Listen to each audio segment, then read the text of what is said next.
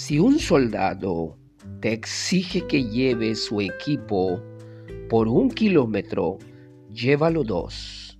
Dales a los que te pidan y no des la espalda a quienes te pidan prestado. Mateo 5, 41 y 42. Difícilmente te volverás avaro o egoísta si te ocupas en compartir lo que tienes con los demás. Steven Weber. Si vieras a una anciana con dificultades para meter sus compras en el auto, ¿qué harías? Por supuesto que la ayudarías. Aligerar un poco la carga de otros, poniendo algo de ella sobre tus hombros, es una de las tareas más gratificantes de la vida. Por lo general, las cosas que haces voluntariamente son las más valiosas.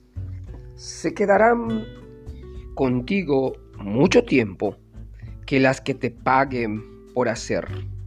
La ayuda es un hábito que se desarrolla del mismo modo que andar en patines o en bicicleta.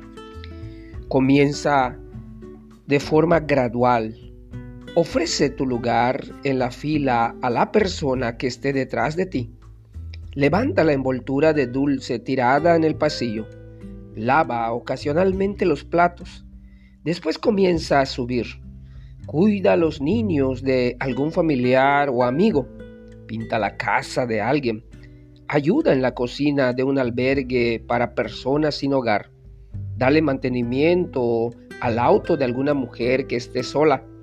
Ofrece tu ayuda como consejero voluntario en algún campamento. Si escuchas la palabra ayuda, responde al llamado.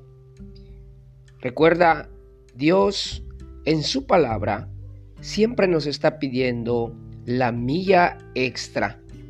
No solamente hagamos lo que nos piden, sino aprendamos a dar las cosas o la ayuda de forma pronta y voluntaria, pero también con amor.